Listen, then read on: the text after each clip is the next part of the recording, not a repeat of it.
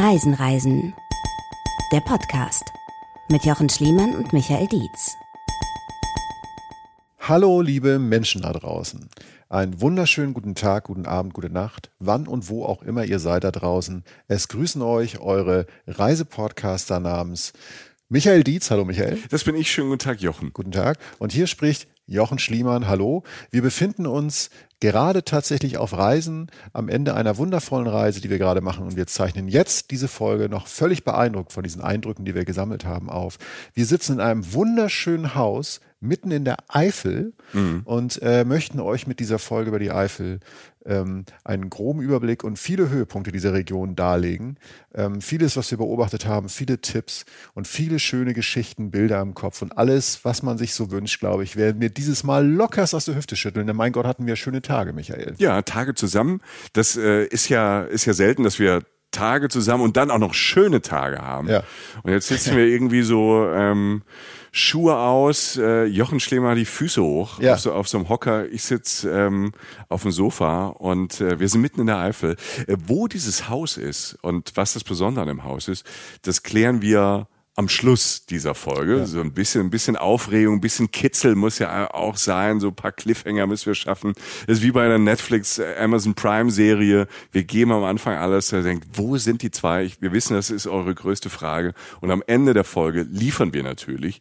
Leute, das ist äh, heute eine ganz besondere Folge, weil seit Jahren kommt aus der Community, und da seid zum größten Teil ja ihr, ähm, kommt immer mal die Aufforderung, die Bitte, macht doch mal was zur Eifel.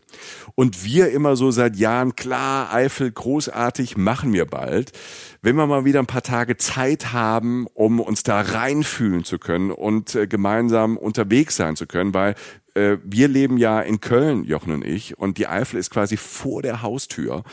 Und äh, 2020 haben wir gesagt, wir machen es 2021. Und dann kam 2021 diese Jahrhundertflut, die Teile der Eifel in Rheinland-Pfalz und Nordrhein-Westfalen wirklich zerstört hat. 180 Menschen, also mehr als 180 Menschen sind wahrscheinlich gestorben, viele Verletzte.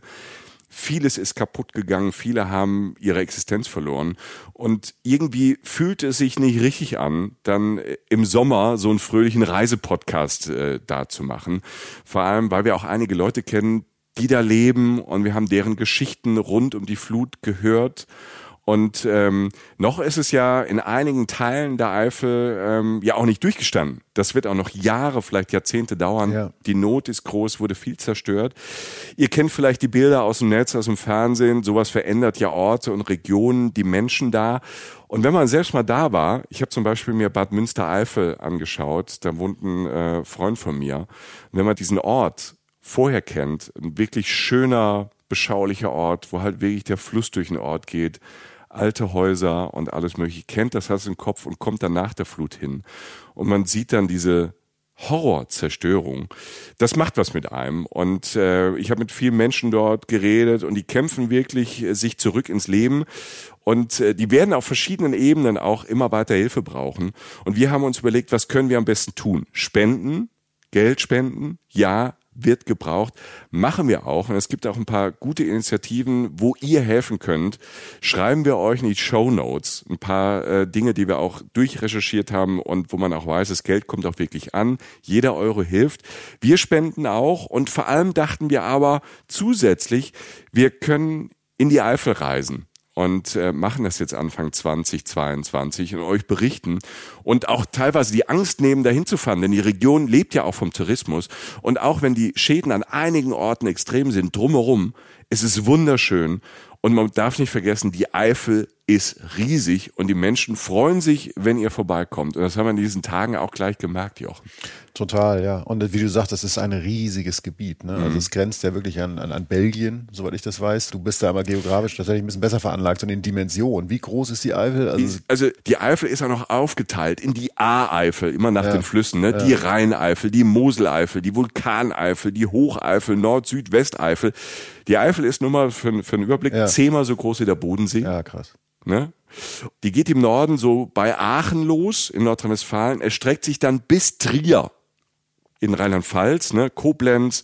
Und dann ist das ganze Teil des rheinischen Schiefergebirges. Und du hast ja schon gesagt, ne, Belgien, da geht's dann weiter ins Hofen. Ja. und dann in die Ardennen in Luxemburg. Das ist alles ein großes europäisches Mittelgebirge, kann man sagen, voller Geschichte voller Natur, voller Römer, Ritter, Burgen. Hier kamen auch irgendwie alle durch. Ne? Also wer sich für Geschichte interessiert, die Eifel, da war immer was los, da Millionen von Jahren. Das Ganze ist für uns ja lustig, weil es vor den Toren Kölns und Bonns ist und nicht weit. Und, ähm, und es ist, es ist, wenn ich das kurz sage, es ist so unglaublich vielseitig. Ne? Ja. Also wir haben jetzt ja heute in den letzten Tagen haben wir so ein paar Sachen erlebt. Das hat so viele Facetten. Es ist ein es hat deckt naturmäßig fast alles von dem, was man sich eigentlich so wünscht. Gut, hier ist jetzt kein Meeresstrand oder so, aber was jetzt so irgendwie, ja eben was Natur angeht, was eben Geschichte angeht. Ich bin ja gar nicht so der Geschichtsnerd, aber was allein, was du da visuell kriegst an Burgen, aber auch an anderen architektonischen Perlen, die wir euch auch noch aufzählen werden. Das ist, man, jeder findet was vor allen Dingen Familien, die auch eine wundervolle Zeit hier mhm. verbringen können, aber halt auch eben dann die Geschichtsnerds dringen ein, aber auch andere Nerds, irgendwie, wenn ihr so auf so Ritterkram oder so steht und vor allen Dingen auch Natur, Natur, ja. Natur und halt Wanderwege, die haben Preise Wandern. gewonnen, ne? ja. Radwege, das ist, das ist, das ist wirklich mega. Ja. Und dann halt das Thema Vulkanismus, worauf wir auch noch kommen, ist ja auch spektakulär, hat so ein leichtes Kribbel drin. Ich bin tatsächlich, und dann halt dieser Faktor, es ist vor der Haustür, mhm. ähm, ist schon verrückt, dass hier so ein kleiner, oder ein kleiner, ein großer Abenteuerpark plötzlich auf einen wartet, so, ne? Ja, ja. Ich finde, so aus meiner Erfahrung in der Eifel, und ich habe sogar Verwandtschaft, die aus der Eifel kommt. Ach was? Also aus, dem, äh, aus Main, so eher aus der Südeifel. Okay. Also irgendwie genetisch bin ich auch, ich bin eigentlich Eifler, stelle ich gerade fest. Meine Güte. Das habe ich dir noch gar nicht verraten. Der Felsler ist Eifler. Ja. Ja, also jetzt wird's toll. Ich habe Freunde in der Eifel, ja, unser Freund Manu, den haben wir ja auch getroffen. Freund genau. von mir, der hat gesagt, komm mal vorbei, der hat uns hier auch so durchgeführt, ja. hat uns ein bisschen was gezeigt. Also wir haben auch so ein paar Nerd-Tipps für euch. Und ähm, ja, ja, ja, viel, viele. Es ist ja tatsächlich so, dass nicht nur aus dem Köln-Bonner Raum, sondern auch aus der Südeifel oder aus den Städten, auch aus Hessen, aus Frankfurt, es gibt viele Leute, die Richtung Eifel auch ziehen und da leben, weil mhm. die raus in der Natur wollen, ja. ähm, weil es da auch machbar ist und ähm, Wohnen und Leben teilweise auch noch äh, viel günstiger ist als in den Städten. Mhm. Ich finde, diese Eifel ist einfach ein riesig großer, und jetzt kommen wir zum Reisen, Abenteuerspielplatz. Ja, ist es. Das ne? bringt es ganz gut auf den Punkt, ja. Ne? Also es ist wirklich perfekt für groß und klein, für Ausflüge, einfach übers Wochenende, aber auch lange Familienurlaube. Du hast sensationelle Campingplätze, ne? an Flüssen, an Maren, an Seen, an Bächen, weit draußen, Ferienwohnungen und wir sind in so einer, abseits von allem. Du hast dann aber auf der anderen Seite so belebte Weindörfer an der A und der Mosel, das kommt alles mit rein und da hast du dann auch Sterneküche, ne? auch so, so wirklich großen, alten deutschen Tourismus mit diesen Tälern, diesen großen Flusstälern. Aber du hast auch diese, diese kleinen Örtchen mit Hofläden, mit Ferien auf dem Bauernhof. Und wie gesagt, meistens günstig Preis-Leistungs-Verhältnis stimmt immer, egal was man möchte. Für jedes Reisebudget ist was dabei. Du hast gesagt, Wanderwege bis zum Getno, allein der Eifelsteig. Ja. Ne, das ist äh, mit der berühmteste Wanderweg hier durch. Das ist eine Sensation. Ich bin Teile, äh, kleine Etappen davon, bin ich schon, äh, so Tagesetappen bin ich schon gelaufen, so drei, vier Stunden. Man, das ist schön an diesem Eifelsteig. Man kann zwischendurch einsteigen. Man muss also nicht tagelang, Nein. du hast schon so die Angst im Auge, Jochen. Nee, nee, du musst nicht. Ja. nee, ist ja auch begegnet, aber es ist, man kann immer so rein und raus, wie man genau. Hop-on, Hop-off, der Hop-on und Hop-off äh, Eifelsteig. Genau, ja, ja, weil der, der geht eigentlich dann tatsächlich in Aachen da irgendwo los, in der Kante und geht dann wirklich bis Trier. Ja. Und ist wirklich voller Highlights. Also wenn ihr Zeit habt und Wanderfreunde seid, guckt euch einfach den Eifelsteig an. Wenn ihr sagt, ich habe in den Alpen schon alles gesehen und so, und ihr wart noch in der Eifel, das Ding ist sensationell. Ich habe nur einige Etappen gemacht und habe einige Highlights dieser Etappen schon gesehen. Es ist wirklich ganz großartig. Der Nationalpark Eifel, da sind wir heute nicht, aber das ist so ein großes, tolles Gebiet. Schon da geht quasi dieser Eifelsteig los. Du hast es eben auch schon gesagt, wir wollen einfach ein bisschen zurück in der Zeit. Mhm. Ich sag mal so ein paar Millionen Jahre zurück erstmal. Ja, also knapp vor unserer Geburt. Ja. Genau, weil tatsächlich war auch hier in der Eifelmann Meer. Das ist aber schon ein bisschen her. Weiß nicht mal mein Vater, dass es das war. Und vor ein paar Millionen, Le paar Millionen Leuten, wollte ich sagen, ein paar Millionen Jahren, war halt hier ganz schön was los in Sachen Erdkrusch und so. Jo wir sind in einem Vulkangebiet. Mhm. Ne? Also mhm. hier keine Ahnung, so, so Krater, riesige Rauchwolken. Wir haben ja schon oft drüber gesprochen, über Vulkane in unseren Folgen in Hawaii, Neuseeland. Man hat so Vulkane aus deutscher Sicht gar nicht so wirklich auf dem Schirm. Mhm. Aber es gibt ganz schön viele Landschaften, die vulkanisch geprägt sind. Die Rhön, zum Beispiel, ne? Mhm. Schwarzwald, mhm. Erzgebirge. Vulkane, die, da, was ich gerade gesagt habe, sind nicht aktiv, aber es gibt auch Vulkangebiete, wo es noch brodelt. Und Alter, ich weiß nicht, ob du es weißt, aber wir sind in einem Vulkangebiet, wo es brodelt. Ja, ja, doch, das ist mir so, so in den letzten Tagen wegen, da ich auch gedacht, das macht es irgendwie noch so ein bisschen cooler. Ne? Ja, ja, es ist schon cool. Das größte Risiko einer Vulkaneruption, ich habe es nachgelesen, in Deutschland schlummert tatsächlich laut aktuellen Erkenntnissen unter dem Lacher See in der Eifel. Ja, da waren wir doch. Da sind wir drum rumgelaufen. Äh, Wissenschaftler, Wissenschaftlerinnen gehen davon aus, dass das Risiko jetzt in nächster Zeit, also in unserer Lebenszeit, das macht es vielleicht für dich. Vor unserer Abreise. Vor unserer Abreise. Das macht es für dich vielleicht ein bisschen unspannender. Mich beruhigt es ein bisschen. Also in nächster Zeit wird es wahrscheinlich, wird da nichts ausbrechen. Mhm. Ne? Also nicht zu unseren Lebzeiten. Ähm, auch wenn es schon Filme dazu gab. Es gab irgendwie in Nullerjahren mal so einen Film, da ist in der Vulkaneifel der Vulkan ausgebrochen und die Welt ging unter. Oh mein Gott. Ich habe ich hab den Film nicht gesehen, ich habe nur mal Filmkritik gesehen, muss furchtbar schlimm gewesen sein, obwohl er toll besetzt war. So Heiner Lauterbach und so haben da mitgespielt. Mhm. Und ähm, ich glaube, den kann man sich sparen. Hört lieber diesen Podcast, weil ähm, vor etwa 13.000 Jahren gab es den letzten Vulkanausbruch. Ne? Also okay. richtigen gewaltigen hier. Ja. Da brach dann quasi die Erde ein und so entstand ein riesiges Loch. Hm. Ne? Und das ist der Lacher See. Also da wo wir drumherum gelaufen sind. Übrigens das größte Gewässer in Rheinland-Pfalz und der größte natürliche Mittelgebirgssee in Deutschland. Wenn ihr so Geografen seid wie Jochen, äh, schreibt man sich das immer so auf kleine Kärtchen und wenn man mal beim Wer mit Millionär ist, weiß man das einfach. Ne? Ja, so gelbe Karteikärtchen. Genau. Ich aus der Tasche, ja. die sind, die sind alphabetisch sortiert in so einer Box auch und dann suche ich ja. das schnell raus, sage ich Günther. Ich habe die Antwort. Günni. Günni. Günni. Ich weiß das. Günni, alles genau. Luftkotelett. Ich serviere jetzt mal meine Antwort. Genau. Und an so einem spannenden Punkt, manchmal ist es ja, wir, wir zwei standen da, wir hatten Glück, wir waren äh, an einem Frühlingstag da. Ne, ähm, wo man so den Frühling so gerochen hat und die Kraniche sind über die Vulkaneifel zurückgekommen. Das war toll. Wir standen in der, in der Sonne an diesem Lacher See, der vor 13.000 Jahren ähm, quasi entstanden ist. Und ähm, die Vögel kamen, das war schön, weil es irgendwie so für mich war es tatsächlich so der Moment, sage ich dir jetzt, äh, wir standen zwar nebeneinander, aber ich habe es nicht gesagt, wo der Frühling so begann. Also ich habe wirklich so gedacht, guck, da kommen sie und die Sonne brach. Das war so der Tag, an dem sie die Sonne das erste Mal durchbrach mhm. dieses Jahr. Sie haben uns gesehen und sind nicht umgedreht, was schon erstmal schön ist, was für die Toleranz dieser Krane hier spricht. Ja. Äh, und die flogen dann so im Schwarm, haben sich gerade neu formiert und dann, äh, und dann sind die so weiter. Ja, das war ein schöner Moment. Ne? Ja. Und da, da saßen so zwei, zwei Typen an diesem Lachersee, die so in die Sonne geblinzelt haben, diesen Vögeln beim Fliegen zugucken. Mhm und gemeinsam das erste Frühlingsgefühl hatten. Es ist nichts passiert. Wir sind erwachsen genug und Für wir sind. Nicht. Ja. ja, ich weiß zum Glück nicht, was bei dir innerlich passiert ist. Aber wir waren ja auf einer Mission, weil wir standen in diesem See und äh, schauten auf den See und auf den Wald. Drumherum ist toller Wald und waren äh, kurz davor schon loszulaufen um den See, haben dann aber gesehen, was ist das da für ein Gebäude? Das ist ja nicht klein und es ist wunderschön. An diesem See steht ein Kloster. Oh ja, und was für eins. Also die Kirche war schon mega schön. Also es ist so ein bisschen, ne, wir sind ja vom, vom Parkplatz, also vom See dann über den Parkplatz sind wir dann und sind da hoch und sind so durch so ein paar, da war so ein relativ schöner Laden und da wurde auch, glaube ich, gerade ein neues Museum oder so eröffnet und dann mhm. sind wir halt bei dieser Kirche da angekommen, die vorgelagert vom Kloster sozusagen, wenn man zu Fuß kommt. Ja. das ist echt eine schöne Kirche. Ja, also so dieser Weg drumherum war mega, ne? Ja. Wie nennt man das denn? Das war ja kein Tunnel, aber da war es ja schon über, überdacht sozusagen. Eine Unterführung. Unterführung sozusagen und das war schon schön. Ja, ja und dann kommt man in diese Abteikirche, so ein Benediktiner-Kloster. Ja, ja. Ne, ähm, uralt, hier äh, irgendwie ähm, 1100 haben die angefangen, irgendwas zu bauen und haben die dann auch aus den Steinen halt, aus dieser Lava, aus dieser Basaltlava, haben die halt diese Kirche gebaut. Ne? Daraus ist sie, krass. Tuffstein, ja. Basaltlava, ja. ne? einfach das, was da war, abgebaut und da halt äh, hingestellt.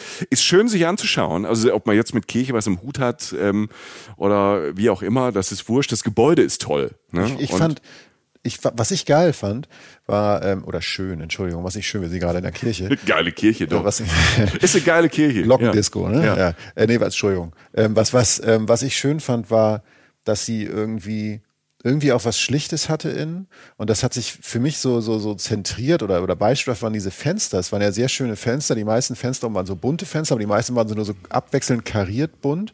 Und da war immer eine Sache drauf. Also, ähm, sei es eine Blüte oder so. Und es war ein, ein, ein Verzierungsornament war in diesem gesamten Karo-Muster so drin. Das, das hat mich irgendwie, das hat mich irgendwie nicht losgelassen, weil das natürlich wie immer von außen durch das Tageslicht so schön bunt durchschien. Und wir hatten hier Sonne an dem Tag. Ja. ja. Und es war nicht so überverziert. Es gab ein paar, also dieser klassischen überverzierten Fenster, gar keine Wertung. Aber das war halt dieses schlichte Karo-Muster und immer ein so ein Zeichen. Das fand ich wunderschön gemacht. Also es war, es hatte irgendwie was ähm, Pompöses, so, also auch dieses, ne, dieses, dieses sehr, sehr naja, also feierliche, was Kirchen halt so haben, ne, das Sakrale und so, aber es war nicht völlig überladen. Deshalb mhm. fand ich die Kirche eigentlich sehr angenehm, muss ich sagen. Ja, ja. Äh, mega tolles Gebäude, steht ja. an einem super Ort. Also ja. ähm, das macht einfach Spaß.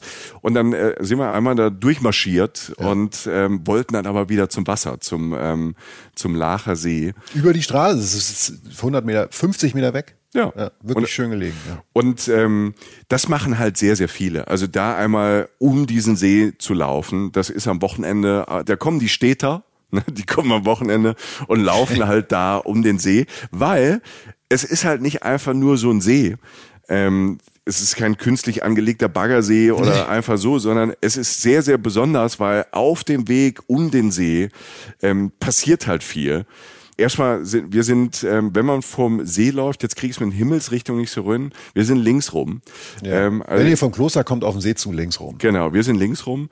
Und erstmal, und da dachte ich so, wir kamen erstmal direkt an so einen Campingplatz. Mhm. Der war noch geschlossen, der war zu. Ähm, weil es ja noch nicht irgendwie so wirklich Frühling ist, sondern der Frühling kam.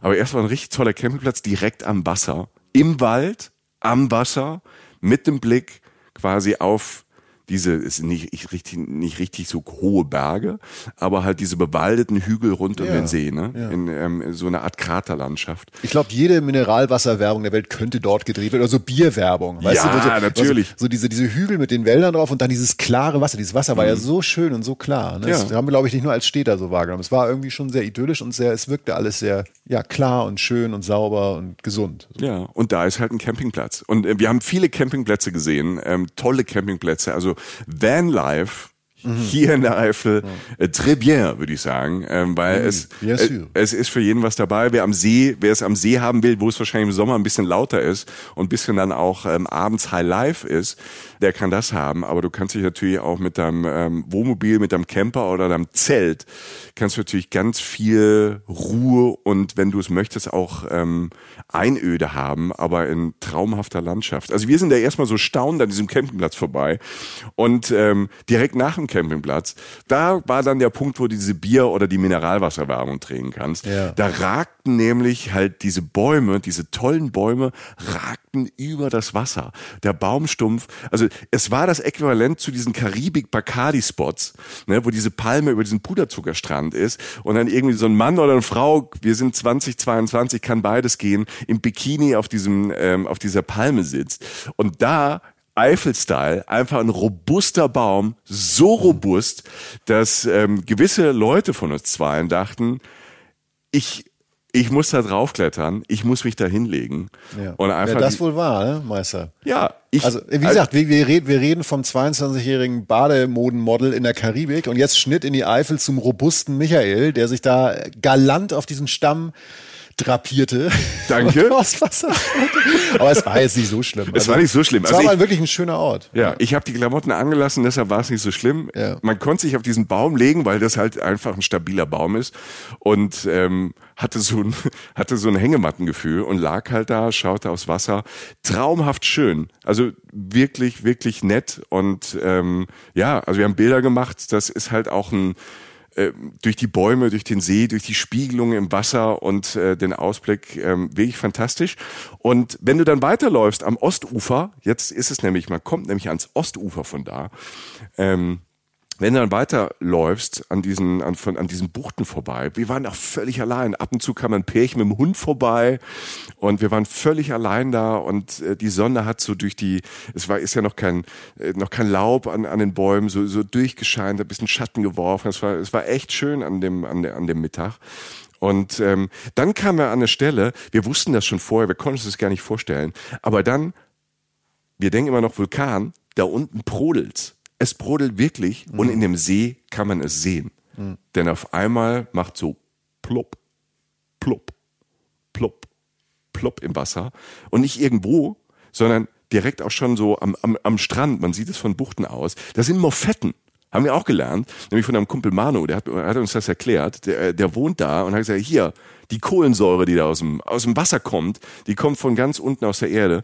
Und das sind einfach CO2-Blasen. Ne? Also aus dem Gestein, der hochkommen. Das sieht toll aus. Ne? Es riecht auch ein bisschen nach Schwefel. Äh, super zu beobachten bei der Wanderung. Wenn du Kinder dabei hast, kannst du natürlich, die, die werden natürlich verrückt. Ne? Das ist natürlich Hammer. Man ähm, sollte da, habe ich dann nachgelesen, das wusste ich nicht, wo hat uns Manu auch nicht erzählt. Ich habe nochmal gelesen bei Mofetten, weil mich das interessiert hat. Man sollte da nicht unbedingt direkt am Strand auch ein Zelt aufbauen. Das ist wirklich gefährlich, weil so viel dann CO2, wenn da halt so richtig viele Blasen kommen. Ach so. Ne? Es gab in der Zeit Mönche aus diesem Kloster, wo wir waren, gab es mal eine Zeit lang, ähm, gab so, die sind auf mysteriöse Weise irgendwo ums Leben gekommen. Und dann haben Wissenschaftler und Wissenschaftlerinnen äh, nehmen an, dass sie halt einfach an einer Kohlendioxidvergiftung gestorben sind. Du meine Güte. Ja, also ähm, das tatsächlich am Ostufer des Lacher Sees kein Problem, wenn frische Luft ist, wenn er da vorbeilauft. Ist keine Lebensgefahr. Aber es ist schon irgendwie ein bisschen erstaunlich, fand ich ja schon. Ne? Alter, wir sind auf dem Vulkan getanzt. Auf einem blubbernden Vulkan, wo Lebensgefahr besteht. Wir mussten schnell vorbeilaufen, weil wir sonst eine CO2-Überdosis bekommen haben. Merkst du das, Alter? Merkst ja. du? Und der Vulkan ist ja kürzlich erst ausgebrochen. Ne? Für dich elf Millionen, weiß ich nicht, ja. Quadrupeljahre oder so. Jahre. Wenn ich jetzt nach Hause komme, sage ich, gestern ausgebrochen, heute ich vorbei, gefährliche genau. Gase, Abfahrt, Alter. Ja. Das gefällt, das Leben am Limit. Ne? Ja, Leben am Limit. Deshalb sind wir auch dann, als wir dann rum sind, dann waren wir eh am Limit.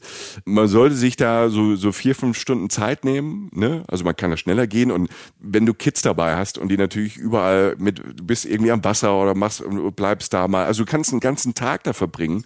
Ja. Ne, du hast ein bisschen das Kloster und du hast, was ganz toll war, was für uns auch toll war, da ist ein super Hofladen. Mhm. Direkt unten an dem Parkplatz.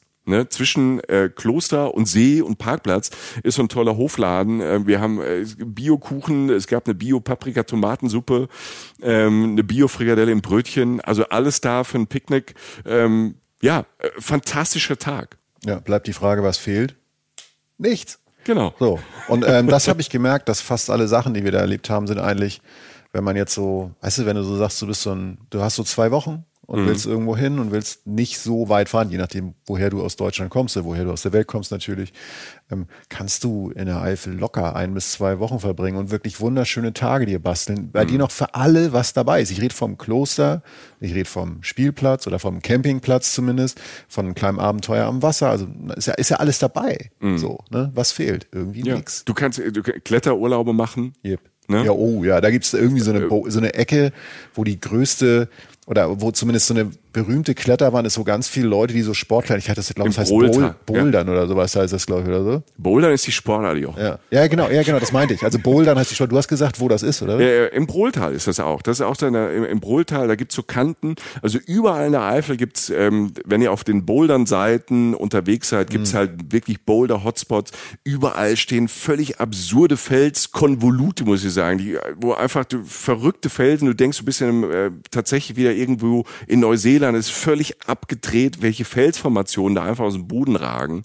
Und genau da treffen sich natürlich Kletterer oder Boulder äh, Leute, ähm, die da einfach ihre Matten dabei haben und dann geht äh, Frau oder Mann ähm, einfach ein paar Meter nach oben ja, für die ist es ein Traum oder Mountainbiker, Mountainbikerin. Das ist toll, das kann man jetzt schon sagen.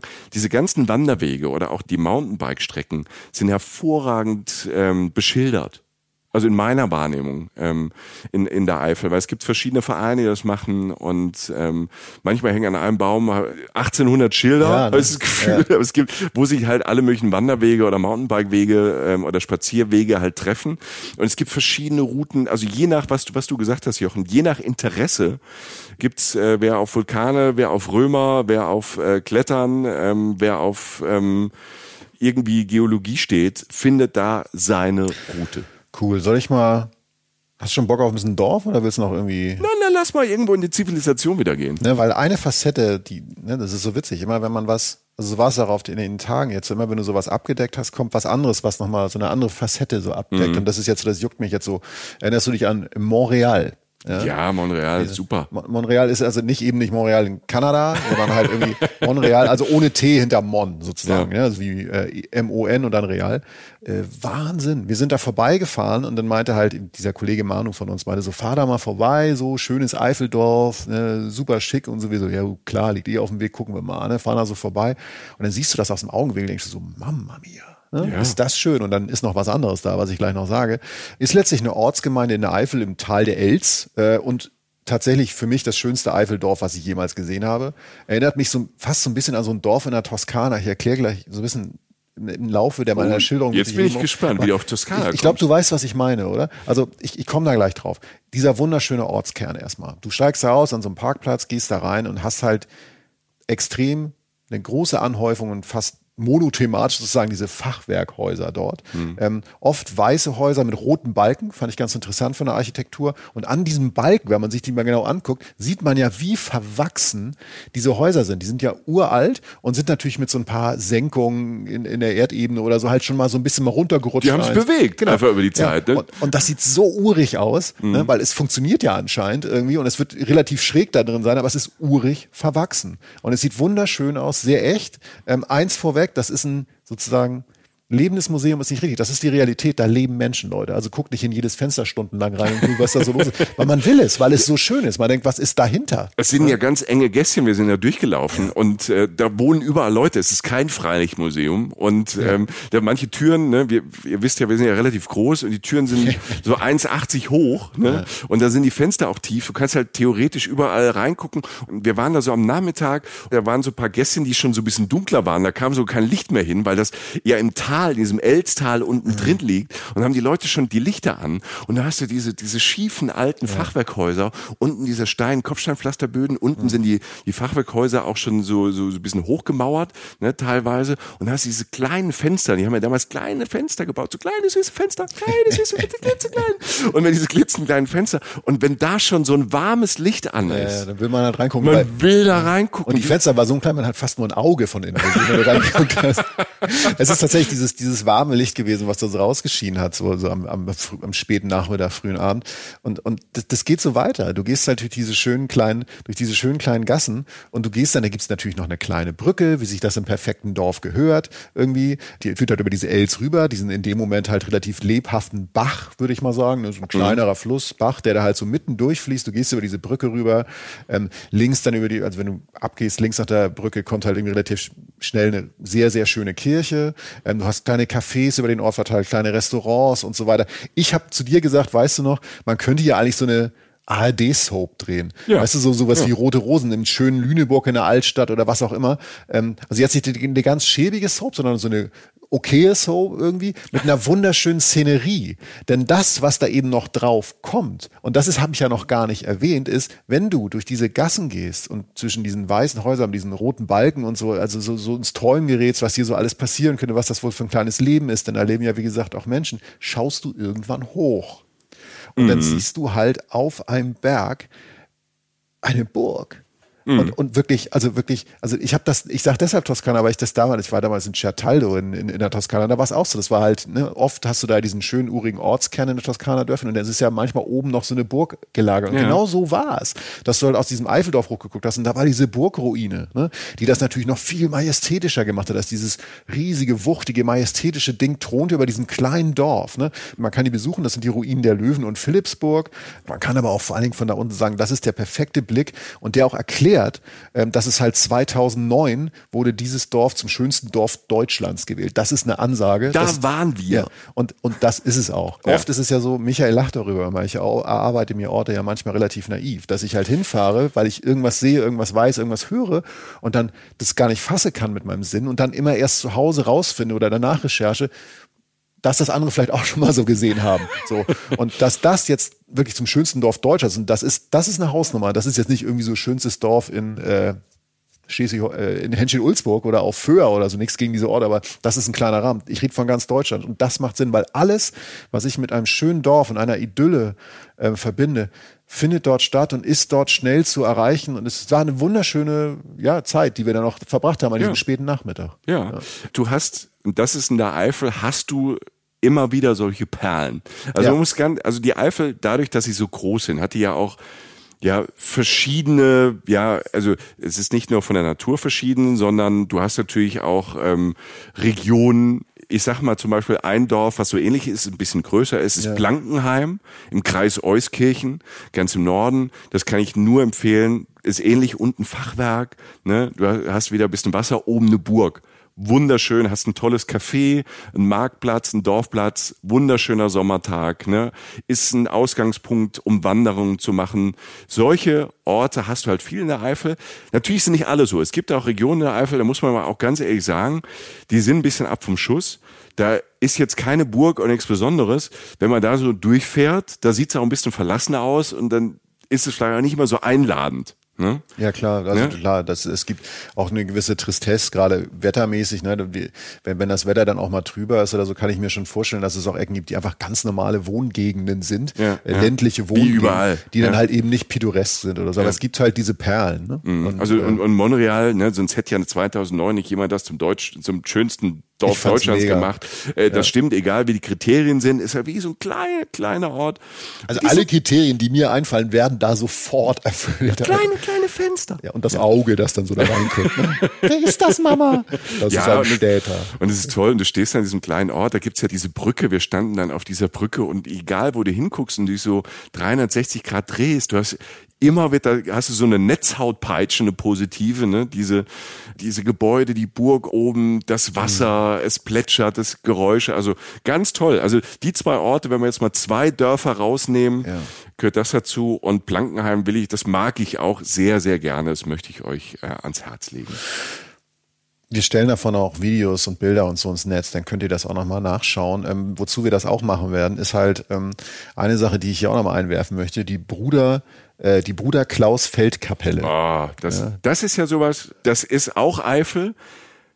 Expect the unexpected. Völlig anders. Völlig anders. Völlig anders. Ja. ja. Völlig anders mega. Ich würde sagen, also im Gegensatz zu dem, was wir gerade hatten, fast modern, würde ich sagen. Also ich habe ja so ein, so ein kleines, kein, ich bin jetzt kein Oberexperte, aber so ein kleines Faible für Architektur entwickelt, so im Laufe meines Reiselebens. Vor allen Dingen so diese Sachen, so die Richtung Brutalismus gehen, also viel Beton, mächtige Architektur, aber trotzdem schlicht und schon eine Ästhetik. Also ich rede jetzt nicht nur so von diesem sozialistischen Brutalismus, wo irgendwie 16 das, Blöcke nebeneinander Das finde ja. ich irgendwie auch cool und das reizvoll. ist cool. Ja, da gibt, es gibt so Fotobände, wo aus dem ganzen, mega, aus mega. ganz Osteuropa, oft so postsowjetisch, ähm, wo die halt halt da in 50er, 60er, 70er brutalistische Bauten hingestellt haben an Orte. Es passt gar, völlig abgefahren, mhm. völlig übertrieben, aber so auf Bildern. Also manche habe ich auch schon ab, angeguckt da ja. unterwegs. Es ist völlig abgefahren. Es ist toll und, und das, was es verbindet mit dem, was gleich kommt, ist mindestens dieses Baumittel Beton, dieses Graue. Und ein anderer Mensch, den ich sehr bewundere, ist der Architekt Ando. Das ist ein japanischer Architekt. Gucke ich mir in Japan, mache ich mir manchmal Reiserouten wirklich nur zu Ando-Bauten mit, mein, mit okay. meiner Freundin zusammen, ja. weil uns das so fasziniert, wie schön das ist, was man mit Architektur auslösen kann, wie, wie sich das in Landschaft einfügt oder eben nicht. Geometrische Form zeichnen Ando aus und so. Und plötzlich stehe ich halt äh, am Nordrand der Eifel, oberhalb dieser Ortschaft namens Mechernich-Wachendorf, vor einem Gebäude, das mein Herz wirklich verzücken lässt und das halt auf dem Niveau rangiert, dass ich mir da manchmal so in Asien dann so erarbeite oder halt irgendwie in diesen Facebook-Gruppen zu Brutalismus irgendwie so manchmal so ein bisschen befriedige. Also Nerd-Stuff schon. Ja, schon. Ich mag das halt einfach gerne ansehen. So. Ja. Und ich stehe mitten, also pass auf, du stehst irgendwie in so einer Ebene und mitten in Wald und Flur steht dieser kleine Block Beton und aus der Ferne siehst du den fast nicht, wenn du nicht weißt, dass er da ist. Es wirkt weit weg, wie gesagt, wie so ein kleiner Klotz, der so hochkant in der Landschaft steht, wie so ein Betonklotz so. Und ich war im Mai da, du parkst auf so einem kleinen Parkplatz abseits der Straße und gehst dann so einen Fußweg von so insgesamt 15 bis 20 Minuten zu dieser durch so Felder. Genau, zu dieser Bruder Klaus Feldkapelle hin. Und damals im Mai mhm. waren diese Felder drumherum knallgelb, weil es Rapsfelder ah, waren. traumhaft muss gar nicht sein, geht zu jeder Jahreszeit, aber ich beschreibe das jetzt mal eben so, du, du machst halt, du steigst aus und hast deine, weißt du, deine Augen gehen so völlig auf, alle, alle, alle Sichtsynapsen knipsen so durch. Gelb. Gelb, in dem Fall blauer Himmel, wunderschönes Wetter. Und irgendwo in diesem Gelb ragt halt dieser kleine Betonstift, dieser graue Stift da hinten raus. Und wenn man nicht weiß, wo man hingeht, was das ist, kann man es nicht Nein. wirklich orten. Weil es völlig abstrakt auch ist. Es ja. ist ja wirklich nur diese, dieser, dieser Betonstachel, der wird dann natürlich immer größer, wenn du darauf zugehst. Wie gesagt, es dauert ja jetzt nicht ewig, ist jetzt kein Tagesmarsch, ähm, aber gehst halt diese paar Minuten und es sieht halt einfach so immer noch surreal aus, auch wenn du näher rankommst. Also sehr abstrakte Form, sehr schlicht, minimalistisch, blockhafter grauer Turm, fensterlos, fünf Ecken, und die Tür ist so ein Dreiecksform. Das heißt, irgendwann hast du dieses Gefühl, dass du dich auf so, also weißt du, als wenn du so, als wenn einfach so ein, so ein UFO irgendwo landet und entdeckst das in der Wüste, wo du so rumgehst und denkst, was ist denn das? Da ist irgendwas mit Leben, das hat irgendjemand gebaut, aber nichts davon passt in meine Welt rein. Alles fehlt, alles ist da komisch. Ganz kurz, die Bruder Klaus Feldkapelle wurde halt privat gestiftet und erst zwischen 2005 und 2007 erbaut. Das ist nicht alt. Vom Schweizer Architekten Peter Zumthor, so heißt der Typ. Ist eine römisch-katholische Kapelle. So viel zu den Hard Facts. Das Interessante ist aber, das wurde so gebaut, 112 Baumstämme wurden so, so ein bisschen so zeltartig zusammengestellt. Das heißt, unten breiter, oben ein bisschen weiter zu. Dann mit verschiedenen Sachen, unter anderem halt Beton verkleidet. Dann wurde das Holz halt ausgeköhlert heißt das. Das heißt verbrannt, verglüht, damit die Feuchtigkeit da rausgeht. Mhm. Was letztlich bleibt, wenn das alles dann irgendwie fertig gemacht ist, nach einigen, vielen Arbeitsschritten noch, ist halt diese Form, diese fünfeckige Form dieses, dieses Betonblocks irgendwie, der nach oben sich so ein bisschen zuspitzt, zumindest von innen. Und du gehst da drauf zu, hast diesen UFO-Effekt und irgendwann stehst du da dann vor und denkst du, was mache ich denn jetzt? So, das Einzige, was es gibt auf dieser glatten Form von außen, gibt es diese Tür. Du kannst da nicht mit vielen Leuten rein. Das ist, wie gesagt, nicht groß. Ne? Du gehst rein und drin ist es dunkel, weil es ist keine Elektrik drin. Das ist jetzt nicht groß isoliert oder so. Du hast auch kein Licht außer von oben. Denn das lief ja oben damals so spitz zu in den Grundzügen. Und oben kommt dann halt Tageslicht rein. Und das ist erstmal abgefahren, weil du halt dieses Licht einen tollen Effekt hat, weil du oben den Himmel hast, den du siehst, der spitz zulaufen, siehst du von unten aus diesem dunklen Raum aus diesen Himmel und dann siehst du dieses Licht und das beleuchtet natürlich ganz besonders diese Kapelle von innen, die dann halt auch noch eine kleine Skulptur da hat, aus gewissen Metallen gefertigt und so, einen interessanten Boden, wo sich dann tatsächlich auch das Regenwasser sammeln soll, damit ein kleiner See entsteht, mhm. alle Elemente sollen da irgendwie zum Tragen kommen. Es ist ein ruhiger Ort, es ist natürlich im Sommer auch ein angenehm kühler Ort. Es ist jetzt kein Ort, in dem du halt im Winter die Jacke ausziehst, weil es, wie gesagt, exponiert ist, dem Wetter auch mhm. und so. Was ich aber letztlich sagen will, es ist ein, es ist ein völlig anderes architektonisches Erlebnis, was irgendwie modern ist, sehr kunstvoll. Es hat, wie gesagt, eine religiöse Eigenschaft, aber du kannst das, es ist ein sehr schöner, besinnlicher Ort. Man kann da auch gut zu sich kommen, sehr ruhiger Ort. Geh in den Randzeiten hin, dann ist wirklich auch niemand da, sonst sind halt immer ein paar Leute da oder nicht immer, aber öfter mal. Ähm, das kann man allein erleben, wenn man will. Es ist frei zugänglich. Mhm. Ähm, verhalte dich vernünftig, lass nichts da und so weiter. Und es ist es ist schnell erzählt, also es ist schnell erlebt und es ist, es ist klein und mich hat's umgehauen, weil es halt wie diese Mischung aus Architektur, die eigentlich total schroff in diese Landschaft reingeklatscht wurde, aber trotzdem passt. Also für mich eine ganz andere Facette der Eifel, die ich spannend, schön, irgendwie schlicht, doch opulent und mich hat das irgendwie tief bewegt. Also ich mhm. fand das toll. Ja, weil es so besonders ist. Äh, zum Tor so besonderer Architekt, mhm. ja, du hast gesagt Schweizer, der hat weltweit Sachen gebaut, auch in Köln eins, finde ich, das schönste Museum der ganzen Welt hat er auch gebaut, das Columba. Ach, okay. Das Columba okay. ähm, ja. Ähm, Museum ist auch äh, von dem ein erstmal ein spannendes Museum, aber das Gebäude ist einfach toll. Und er hat einfach ähm, ist ein Kunstmuseum, das Columba, und ähm, er hat auch das Kunsthaus in Bregenz gemacht und so. Also ein riesiger, äh, riesiger Typ und dann ne, der weltweit Architektur, der auf der ganzen Welt unterwegs war und dann auf dem Feld in der Eifel ja. das entstehen lässt. Ja. Wie toll ist das? Privat denn? gespendet, klein, ja. ganz klein und auch so eine Entstehung. Ich habe die Entstehungsweise, ich habe die nicht komplett gelehrt, aber dieses allein schon dieses mit den die die Bäume natürlich jetzt auch nicht von weit weg, also dass der Natur verarbeitet wurde, dann diese Verkle also ich wirklich, ich kann mich ja gar nicht von lösen. Ich fand das ganz toll und wenn du dann, ähm, ich war natürlich ich war witzigerweise da am Anfang der Pandemie. Ähm, wir reden da ja nicht viel drüber. Es war so, man, war ja, man hatte ein bisschen die Nähe auch erobert und ich habe dann Japan so vermisst und dachte so, hups, ich bin gerade auf einem Niveau äh, unterwegs, dass ich eigentlich dachte, ich muss mir das weltweit erobern und es steht halt einfach ja. in der Eifel. Und das ist wirklich in dem, auch in dem ganzen Setting, wie es in der Natur passen, so toll, toll, einfach toll. Weltniveau in der Eifel. Ja. Kann man eigentlich fast nicht toppen, aber wir können es natürlich toppen, weil wir sind Reisen, Reisen und wir sind in der Eifel. Soll ich eins nachlegen? Sollen wir ein bisschen Kunstwerke, Bauwerke, muss man wirklich sagen, stehen in der Eifel viele rum. Mhm. Und die, die man fast an jeder Ecke sieht, sind Burgen. Jo, Alter. Burgen. Also du hast natürlich diese moderne Architektur auf diesem Feld, aber was man überall, egal wo man ist in der Eifel, man hat immer fast einen Blick auf eine Burg. Ja. Irgendwo ist ein Hügel. Und die Eifel ist ja auch so, das Relief der Eifel ist, der, wenn du da durchfährst, du hast manchmal ein bisschen, als wir durchgefahren sind, dachtest halt wirklich auch Toskana, ne, wenn das mhm. Licht da so drüber geht, über die Felder, durch die Bäume. Es ist hügelig, du hast so so ganz enge Gässchen und Straßen. Ich bin mal nach Luxemburg zum Beispiel gefahren, just for fun, und einfach durch die, die Eifel durchgefahren, weil es einfach so eine schöne Strecke ist zum Fahren. Mhm. Ne? Weil es so unterschiedlich ist. Manchmal ist es, es ist nie so ganz steil, es hat ja nie so, es hat ja keine riesig hohen Berge, aber dieses Hügelige, ne? Und dieses, mhm. äh, dieses Verwachse. Und manchmal hast du aber so Hochplateaus, wo du mega Aussichten hast, ne? Wo du Kilometer weit gucken kannst, aus dem Prohltal, da wo wir in Manu waren, da im Kumpel, aus diesem einen Berg da oben stand ja. und eine Aussicht hatten bis Bonn, ne? Also ja, guckst die, wirklich weit. Diese Wölbung der Landschaft fand ich toll. Mhm. Also die ja auch vulkanisch dann letztlich geformt ist. Und du, du hast genau wie das, du hast nicht so ein Serpentinmarathon oder so, sondern ja. du fährst ab und zu mal einen Berg hoch, dann wird es mal auch ein bisschen so kurviger, weil du irgendwie runter hoch musst oder so. Und dann halt diese Ebenen, wirklich genau diese Ecke, die du da meintest, so ein ganz stiller See und dann einfach ein ganz weiter Blick über die Landschaft, die so wellig so vor dir liegt, meistens grün bekleidet, also wirklich so grün, mit so einem grünen Teppich sozusagen drüber, da mal ein Waldstück, hier mal ein mhm. See. Und im Hintergrund schimmert dann manchmal auch wieder so eine Burg halt. Ne? Genau. Und das, was, was du gerade sagst, auf so einem Hochplateau, das ist was, merkt euch das, wenn ihr in die Eifel fahrt, weil da war nicht viel los und das haben nicht alle auf dem Schirm. Nee, das glaube ich auch nicht. Ne? Rodamar. So hieß das, Rodamar, okay. R-O-D-D-E-R fand ich mega da Ja, war toll. Ne? Toll. Da haben wir auch wieder Kraniche gesehen und dann auf dem Mar waren so richtig große Vögel, die da auch überwintern. Das war super. Rodamar.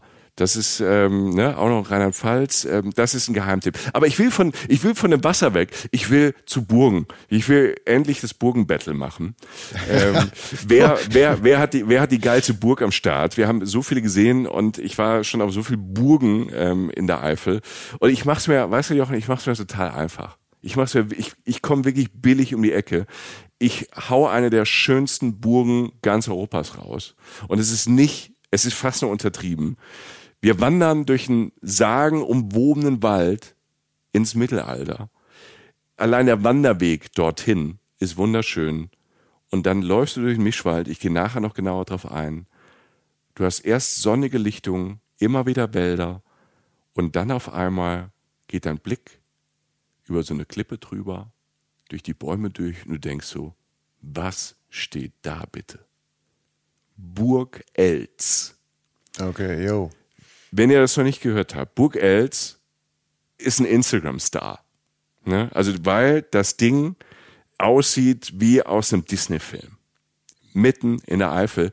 Und die Älteren von euch und sogar du, Jochen, hast die Burg Els. Schön, dass du das so trennst. Ja. Das fand ich jetzt ganz ja. cool. Die Älteren und auch du, Jochen, ja. als uralter Mensch, du wirst dich vielleicht daran erinnern können, es gab ja früher mal vor dem Euro so eine andere Währung in Deutschland. Die D-Mark. Gold. Taler. Ja, als ich vom Vulkan ausgespuckt wurde vor 30 Millionen Jahren. Mit einem Brocken Gold im Mund. Ja, fand ich Gold. Ja. ja. Nein, es gab ja immer die D-Mark. Und die Burg Els war auf den Scheinen drauf, die, Alter, wir zwei nie zu Gesicht bekamen. 500 Mark Schein. Da war die Burg Els drauf. Ach was. Ja, okay. dieses wunderschöne Ding auf diesem wunderschönen Schein, den man ähm, als Kind natürlich oder als 15-, 16-Jährige gerne mal in die Hand genommen hätte. Ich habe einmal einen 500-Mark-Schein bei meiner Großmutter gesehen. Hat die irgendwo in so einem, so einem Kästchen, weißt du, so einem Spardöschen, hat die so einen mhm. großen Schein. Ich wusste jetzt gar nicht, was es ist. Ich kann mich noch dran erinnern. Was, was ist das denn? Das hast du nicht gesehen. Und jetzt, hast so den, jetzt, hast du den, Schein live gehabt. Jetzt hatte ich den Schein live. Ähm, die Burg Els. Also wie gesagt, eine der schönsten Burgen im Land liegt in einem ganz äh, stillen Seitental der Mosel. Und das Besondere ist, sie hat so, so viele, je nachdem, wo man von dem Blickwinkel man guckt, eigentlich liegt die in einem Tal sogar drin. Aber da in diesem Tal auf so einem Schieferfels, der aus diesem Tal so rausragt. Ne? Und über dieses Tal zu diesem Schieferfels hast du dann so eine steinerne Brücke, die dann so ganz dicht an diesem Abgrund da, der auch sehr bewachsen ist, ne? vorbei bis zu diesem Pforten dieser Burg halt führt, dieser Festung unten. Und wie gesagt, es ist, als hätte sich das jemand ausgedacht, das Ding. Steinerne Fassade und dann ragen da überall so ganz verzierte Türme, größere, kleinere Türmchen hoch, die auch wieder so ein rot leuchtendes Fachwerk haben, so wie in diesem Montreal, wie in diesem kleinen alten ja, Mittelalterdorf, ja. ne? Ähnlicher Style. Auf einmal du hast so rotes, leuchtendes Fachwerk, ganz verspielte Erker. Also sowas, wie man sich wahrscheinlich für so einen Film ausdenken würde, dass es ganz besonders aussieht. Und tatsächlich ist das genau so. Und wirklich genauso. Im, zwischen dem 12. und dem 17. Jahrhundert gebaut worden. Und jetzt kommt's. Und das Besondere ist, das ist jetzt nicht irgendwann mal so dahingestellt und renoviert. Diese Burg wurde nie zerstört.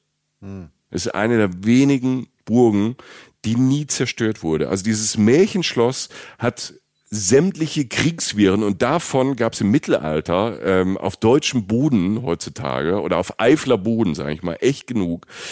Trotzdem blieb das Ganze da unberührt und thront auf diesem Schiefernfeld so über den Baumkronen dahin und leuchtet weit ich war dann auch drin und das kann ich auch nur empfehlen. Von außen, ne, also diese, diese Brücke dahin, diese Felsbrücke zum Eier, das ist ein Instagram-Spot. Jo, also, Alter, die fahren äh, alle zu Neuschwanstein. Ähm, das ist es, das ist das Level, auf dem wir uns da bewegen. Genau, also das, das ist Level Neuschwanstein. Ja, ist es, ist es einfach. Ja. Und es ist einfach nicht so, vielleicht weil es nicht auf Routen liegt von internationalen Touristen oder was auch immer, aber das ist, wir bewegen uns auf dem Level. Genau. Ja. Und äh, im Sommer kann es dann an schönen Tagen, auch am Wochenende, Samstag, Sonntag auch mal voll werden.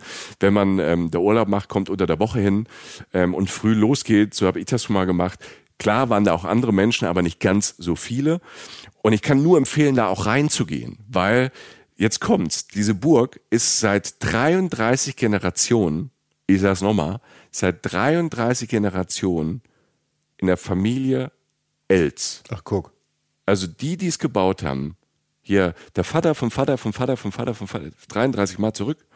und die Mutter und die Mutter und die Mutter und die Mutter, ja, Mutter, ja, ja, ja. Es besitzen immer noch diese Burg. Ja, mega. Ne?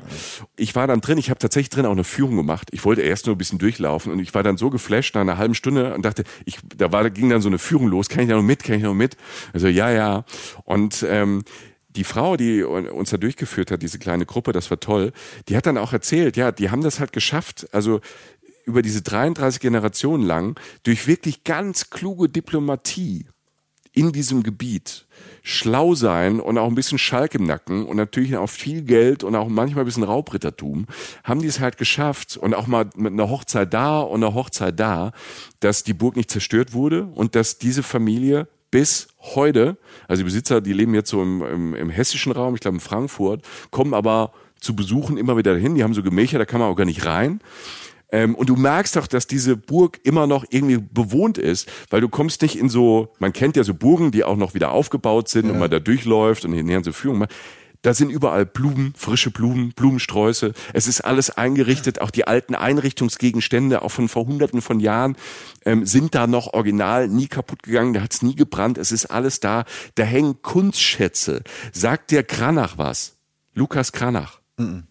Das ist einer der berühmtesten Renaissance-Künstler. Du kommst in diesen zweiten Raum und es gibt so ein Bild, ich wusste damals nicht, dass es von Kranach ist, aber es ist ein sehr bekanntes Bild, Madonna mit Kind und Weintraube. Wenn man das Bild sieht, wenn er das mal googelt, das, das Bild kennt man irgendwie. Das ist eines der berühmtesten Bilder von Kranach. Das hängt halt da direkt einfach. Ist es original? Ja. So. Oh Mann, ey. Ne? Ähm, dann du läufst da durch und über diese ganze Jahrhunderte, wie diese Burg nicht nur außen, sondern auch innen gewachsen ist. Ne? Überall diese Buntglasfenster, dann so aus dem 15., 16. Jahrhundert. Ne? Alter, der Rittersaal, ich bin weggeflogen, da hängen halt Rüstungen und halt Wandgemälde sind da an Wändern, die wurden ein bisschen restauriert, klar, da wird drauf aufgepasst, aber die sind halt einfach da.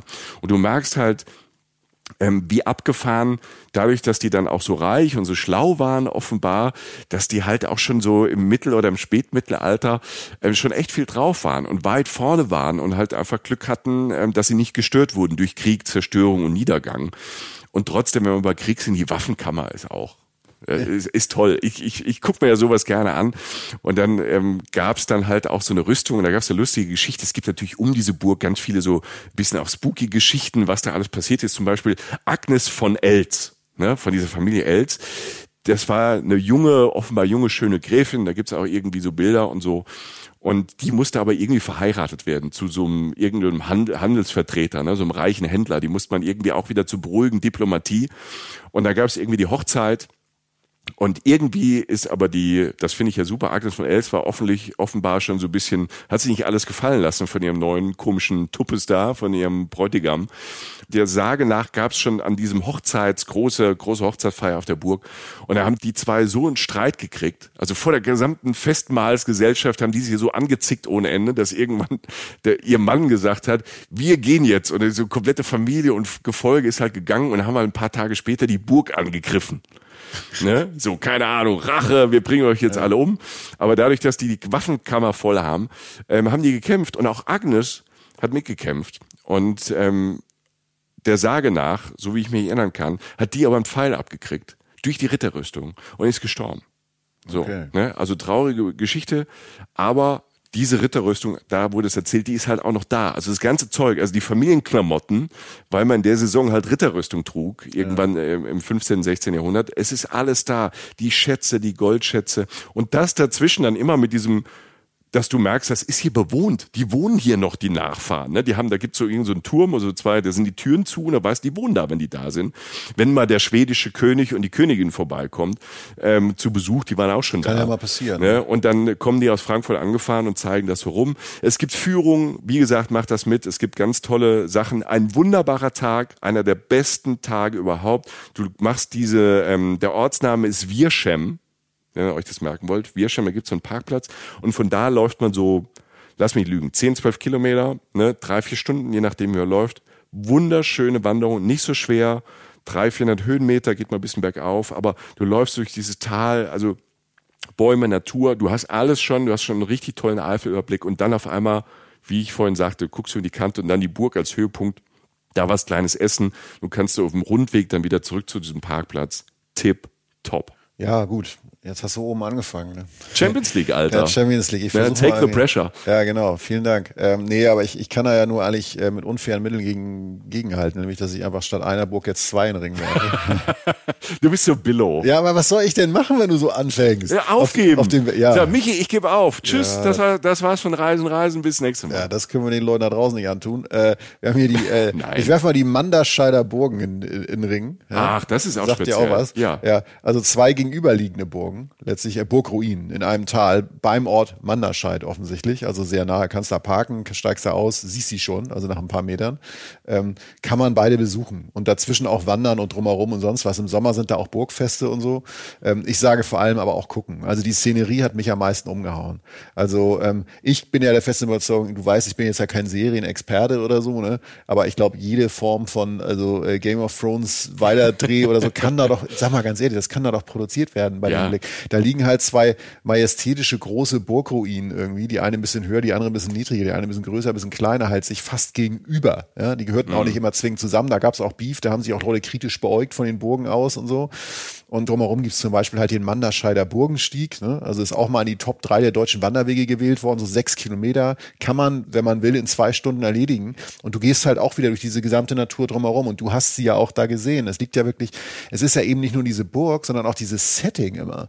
Dass du auch noch wer hat denn jetzt noch dieses Tal da drumherum ja. gezimmert? Aber es war halt da. Und dann sich immer dieses, was du sagtest, so dieser Schnitt und sich vorzustellen, das war das Leben damals. Das mhm. ist jetzt keine Kulisse, wo was Spektakuläres drin ist, was ich hier nicht erwartet habe, in einem spektakulären äh, Setting, sondern das war ja die Realität damals. Ja. Also da hat ja Leben stattgefunden. Dieser Ort Manderscheid ist ja viel jünger als das, was wir da wirklich sehen an Geschichte. Und das ist das was tatsächlich, was mich allein an diesen Blicken so umgehauen hat. Ne? Also du kannst halt, die Oberburg ist frei zugänglich, die, die Niederburg brauchst du eine kleine Gebühr, ist alles zu stemmen. Irgendwie gibt's auch Führung natürlich überall, kannst du ganz tief in Geschichte eindringen. Aber vor allen Dingen halt, also mich hat wirklich diese Mischung aus, aus dieser Natur und dann halt wirklich eben spektakulärer Geschichte hat mich wirklich umgehauen. Und wenn du dir das dann vorstellst oder halt einfach auch im Netz vielleicht mal guckst, wie sowas dann auch noch im Herbst aussieht mhm. mit den Farben des Laubs und vor allen Dingen auch im Winter. Es gibt also, also diese Burgen, Schneebehangen so spektakulär. Mhm. Also schlicht und ergreifend spektakulär. Ja. Ja. Manderschallerbogen werfe ich jetzt mal einen Ring. Das ja. wäre jetzt so mein Tra Beitrag ja. zum Battle, sag ich mal. Ja, ja, ja, Es ist nicht das Eins zu eins, aber du hast einen Pfosten getroffen. Ach komm.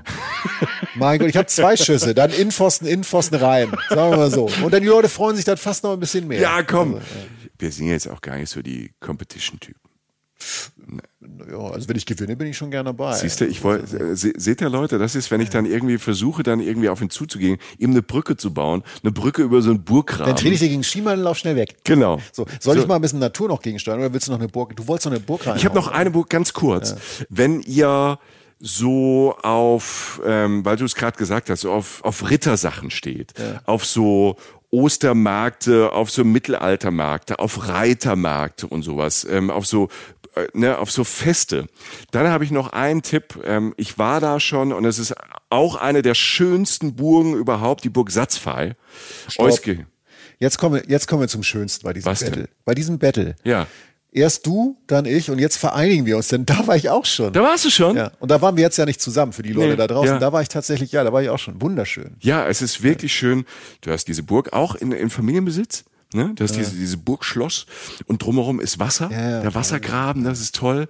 Und da sind ganz tolle Märkte und ähm, das macht richtig Spaß. Äh, Paradies für Kinder, da sind auch Konzerte und so. Also die Kombination aus schön und mehr Veranstaltung ne? Auch mal Rockkonzert oder hin und her. Also es ist eine der schönsten Wasserburgen, könnte auch hinfahren, wenn nix ist.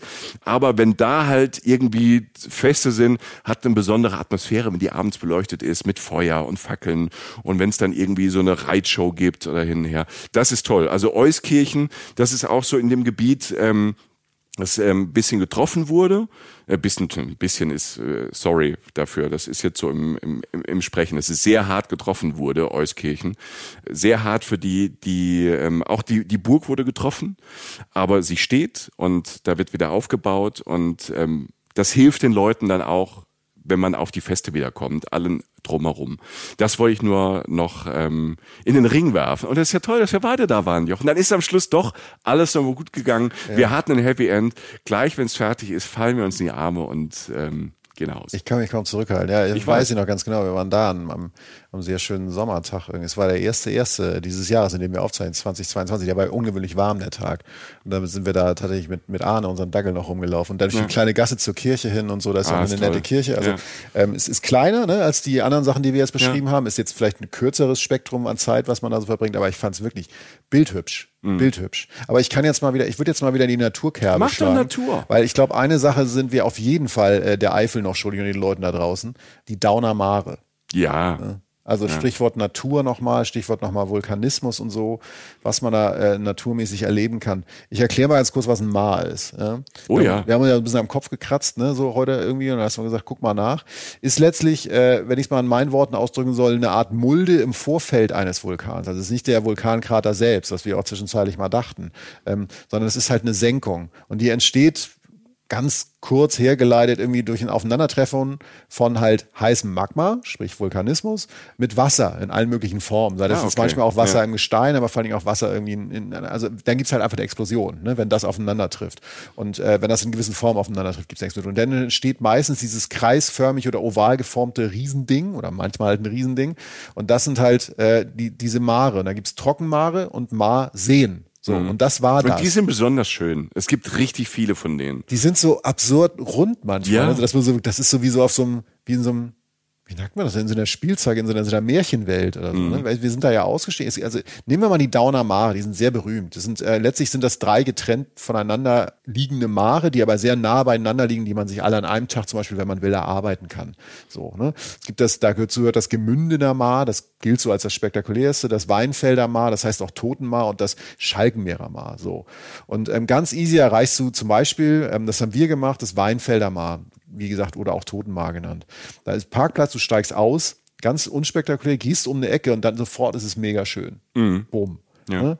Sieht halt aus wie ein Krater. Du kommst so an, es ist so grün drumherum, alles ist drumherum grün und schön bewaldet oder zumindest bewachsen. Sieht, wie gesagt, fast runder See. Wanderwege drumherum. Unten am Ufer ist tatsächlich einer. Wir sind höher gegangen, was rückblickend, glaube ich, ganz gut war, weil wir die ganze Zeit die ganze Szenerie gesehen haben. Mhm. Wir sind sozusagen links rumgegangen, um bei den äh, geografisch korrekten Begriffen zu bleiben. und auf der anderen Seite, weißt du noch, war doch diese Kirche, die Kirche Weinfeld heißt ja, die. Genau. Eine schöne weiße Kirche. Sonst siehst du kein anderes Gebäude. Da geht zwar die Straße lang, aber die siehst du aus der Ecke nicht mehr. Und da hast du ja diese schöne grüne Szenerie vor diesem runden See. Und hinter diesem runden See und dahinter steht dann noch diese Kirche. Und wenn du oben lang gehst, kommst du ja auch schnell auf wieder so eine Art Mini-Hochebene, wie wir sie gerade schon beschrieben mhm. haben. Ne? Das heißt, du kommst aus diesem grünen Wanderweg, der wirklich sehr nett ist, kommst du dann auf einmal auf diese kleine Ebene und siehst wieder diese relativ weit, auch in die andere Richtung, wenn du weiter geradeaus guckst, sozusagen diese grüne, hügelige Landschaft, die sich dann so öffnet, die Eifellandschaft, ne, geformt halt durch Vulkane. Und äh, du kannst von da aus auch weitergehen zum Gemündener Maar. Das ist wie gesagt dieses, was echt vielleicht noch mal eine Schippe drauf schöner ist. Es ist etwas kleiner. Du bist noch ein bisschen weiter weg von den Straßen, wobei du die sofort vergisst, auch bei den anderen schon. Und es ist halt auch, also dieses Gemündener Maar ist wirklich in so einem Kessel aus Grün, ähm, fast rund, wunderschön, rund 30.000 Jahre alt, auch bestialisch, als sich das mal vorzustellen. Wirklich toll. Auf dem Rückweg, wenn du wieder zum Parkplatz gehst, gehst du einmal über die Straße und siehst halt dieses dritte dieser Dauner Maar, nämlich dieses Schalkenmeerer Maar, liegt halt äh, an diesem Ort Schalkenmeer direkt dran. Das ist halt dieser, dieser See, wenn man es jetzt mal so nennen will, der direkt an einem Ort liegt. Der andere liegt halt direkt am, am Parkplatz, wobei du den sofort vergisst, weil du halt sofort in der Natur bist und dieses Gemündener Maar ist halt nochmal eine Schippe drauf, wo du ein bisschen weiter gehst. Will sagen, es ist leicht zu erschließen. Du kannst lange, schöne Zeit da verbringen. Du kannst es auch relativ schnell dir erwandern. Und ähm, ja, wie gesagt, beeindruckt hat mich halt diese Form. Also, dass du halt manchmal das Gefühl hast, du bist in so einer, in so einer Eisenbahn-Miniaturwelt, weil es so perfekt alles in sich so aussah. Ne? Sehr schön, sehr klares Wasser, gar nicht so tief, wie ich dachte, die sehen. Also jetzt nicht hunderte Meter tief, weil sie ja so, weißt du, die waren ja so dunkel, als ja, man ja, vorstand. Sehen, ja, ja. Das ist so krass irgendwie. Ähm, aber schon, schon sehr klar. Und du kannst bei gewissen Seen, habe ich auch gelesen, bei, bei guten Verhältnissen kannst du sehr, sehr tief gucken. Nicht bis auf den Grund, weil das dann so, weiß ich, lass es 50 Meter sein oder so geht, aber du kannst wirklich mehrere, also mehr als 10 Meter tief gucken, weil das Wasser so klar ist. Nicht so viele Fische drin, weil das halt ein geschlossenes Gewässer ist, aufgrund der Sachen, die da halt so kursieren mhm. in dem Wasser und so, ist es jetzt nicht der nährstoffreichste Ort. Aber man kann an manchen Ecken schwimmen, man kann auch irgendwie ein Bötchen fahren oder so. Schön. Ja. Einfach schön. Was du jetzt gar nicht erwähnt hast, ich dachte, als du beeindruckt sagst, ähm, mhm. dass du beeindruckt warst. Von wie, dir? Von mir. Ja, ja, klar. Weil ich bin ja todesmutig vorangegangen und ähm, bin ausgerutscht. Ne? Und Mega, der Stunt, mega. der Stunt, es kam uns ein junges Paar entgegen mhm. und ich ganz galant mach so ein Powerslide nach links mhm. auf diesem Weg, weil wir waren ja oben und es war so ein enger Weg, geh quasi noch, da ging es noch so drei, vier Meter den, den Hügel hoch. Ja.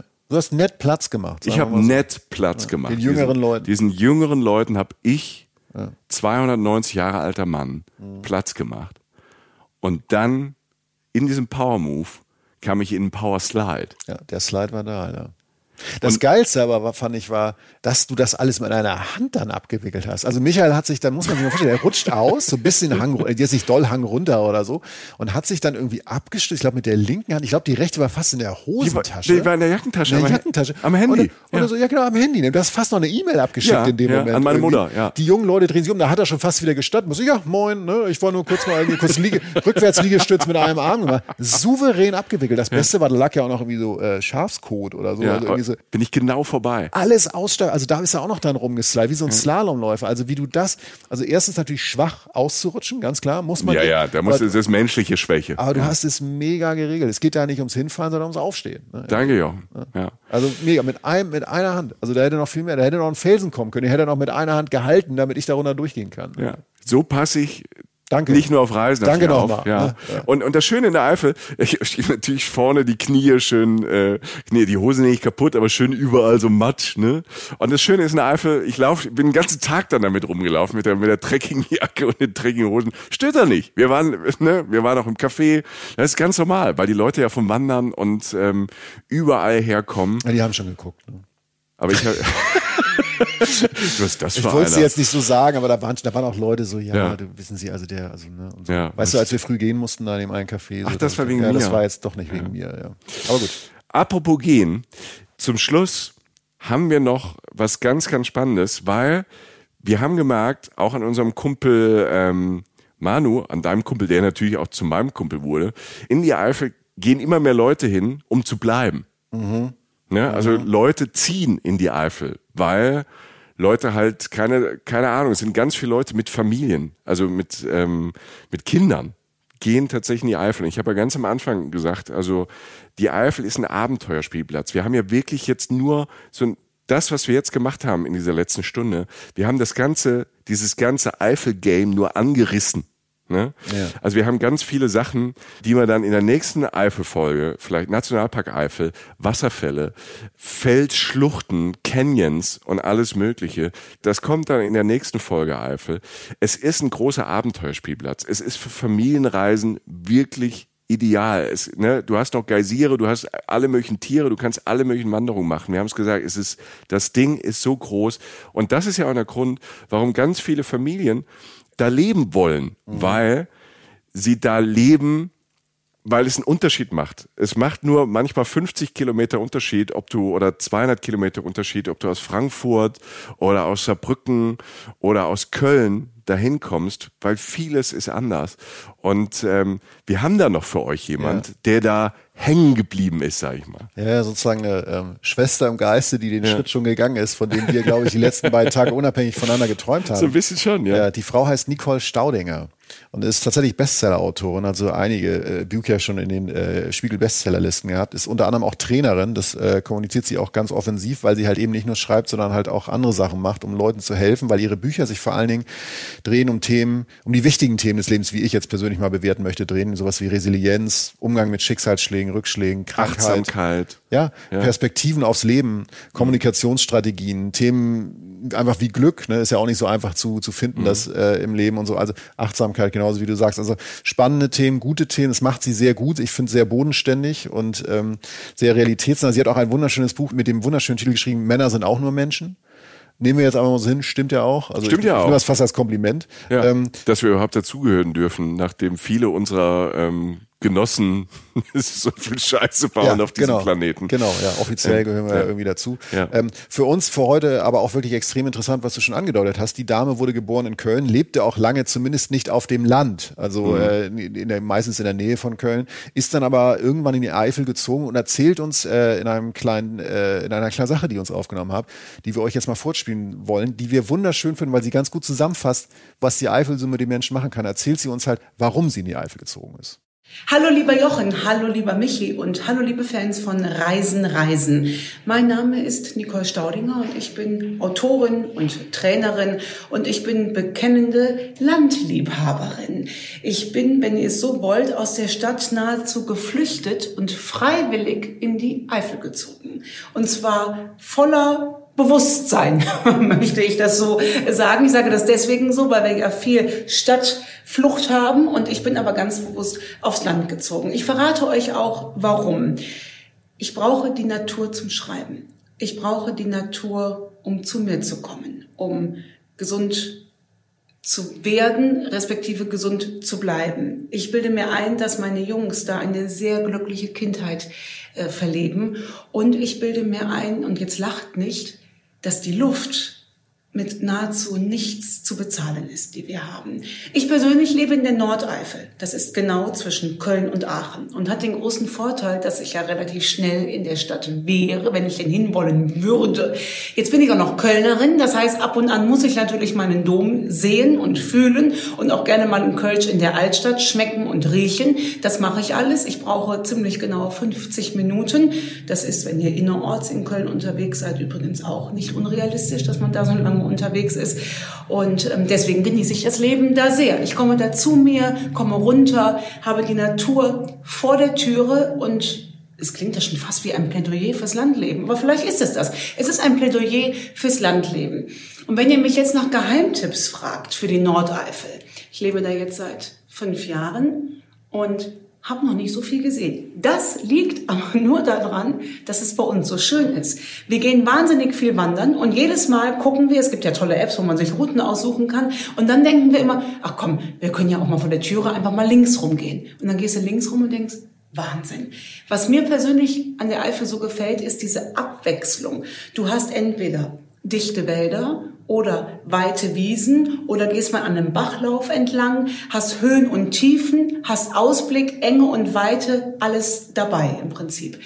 Als absolut, na wahrscheinlich ist das gar kein Geheimtipp, aber als Ort, wo wir gerne sind, ähm, würde ich den Ruhrsee tatsächlich einmal nennen wollen, weil ähm, der alles an an Freizeitaktivitäten bietet, was man sich wünschen kann. Wir gehen da im Sommer drauf Stand-up ähm, paddeln, boarden, ihr wisst, was ich meine. Ne? Ähm, dann haben wir da verschiedene Naturfreibäder, du kannst da wandern, du kannst da schwimmen, du kannst Bötchen fahren, du kannst da alles machen. Und wenn ich ehrlich bin, war ich, seitdem ich in der Eifel lebe, gar nicht mehr im Urlaub mit den Kindern, weil wir einfach da die Natur vor Ort genießen. Ja, das waren meine Geheimtipps und ansonsten fahrt einfach mal hin, guckt es euch an. Wir haben Hochwasserschäden, das wisst ihr auch da, wo ich lebe. Wir arbeiten daran und freuen uns, wenn ihr alle wiederkommt. Ja, danke, Nicole. Liebe Grüße. Ja, gekommen, um zu bleiben. Also ganz viele Menschen kommen hierher und verlieben sich so ein bisschen ähm, in einen Teil oder in die ganze Eifel. Uns geht das auch so. Da muss ich sagen, ich bin äh, polyamorös, weil ich äh, nicht ein Part der Eifel mich irgendwie verliebt habe. Ich äh, mag den Norden wie den Süden. Ähm, äh, ich habe ganz viele Stellen, ganz unterschiedliche Stellen, die ich hier immer wieder aufregend und fantastisch finde. Und da, wo wir jetzt sind, wo wir gerade das jetzt aufnehmen, das ist auch so ein besonderer Ort, wo wir euch ja auch verraten haben, äh, wo der ist und wo ihr, wenn ihr wollt, das auch machen könnt. Ja, wir sind, äh, wir schulden euch sozusagen noch die Auflösung. Ne? Ja, wir ja. schulden euch sozusagen noch die Auflösung, ähm, weil ich ja am Anfang gesagt habe, wir sind in einem schönen Haus. Wir sind tatsächlich im Vulkan-Eifelhaus in der Eifel. Das heißt tatsächlich Vulkan-Eifelhaus. Das sind zwei Häuser, hier in der, in der Eifel, äh, direkt an einem Hang, so relativ holzbasiert, auch architektonisch schön, ne, in dem ja. wir gerade sitzen. Äh, danke, dass ihr uns hier willkommen heißt, Leute da draußen.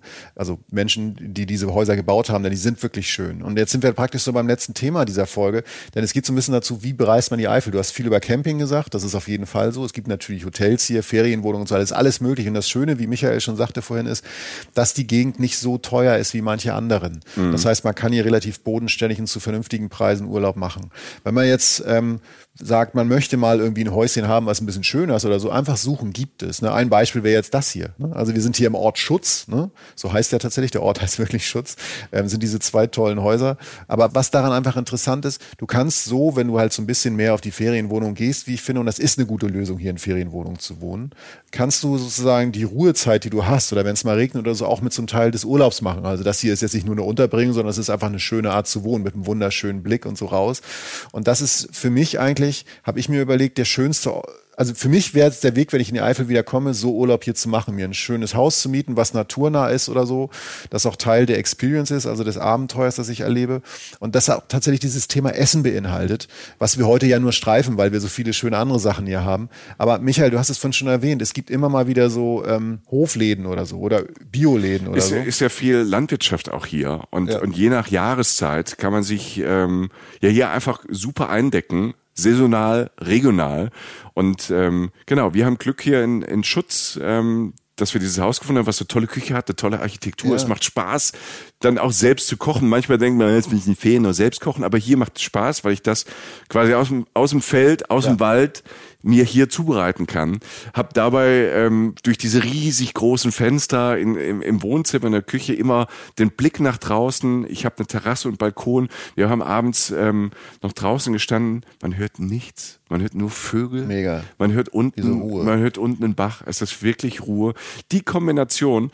Es ist nicht immer leicht zu finden. Wir haben ähm, bei Good Travel einfach das hier gefunden ähm, und ja. ähm, vielen Dank dafür. Und es gibt diese diese Schätze und man hat ja jene. Jeder hat ja einen anderen Geschmack. Total. Uns gefällt das ja. hier großartig. Ja, und es ist halt eine Alternative zu Restaurants, was also erstmal zum Wohnen, das haben wir jetzt gerade gesagt schon, und auch zu, zum Essen halt, wenn du, wenn du mal naturnah oder wenn du regional essen willst, nimmst du es dir mit nach Hause, machst es hier.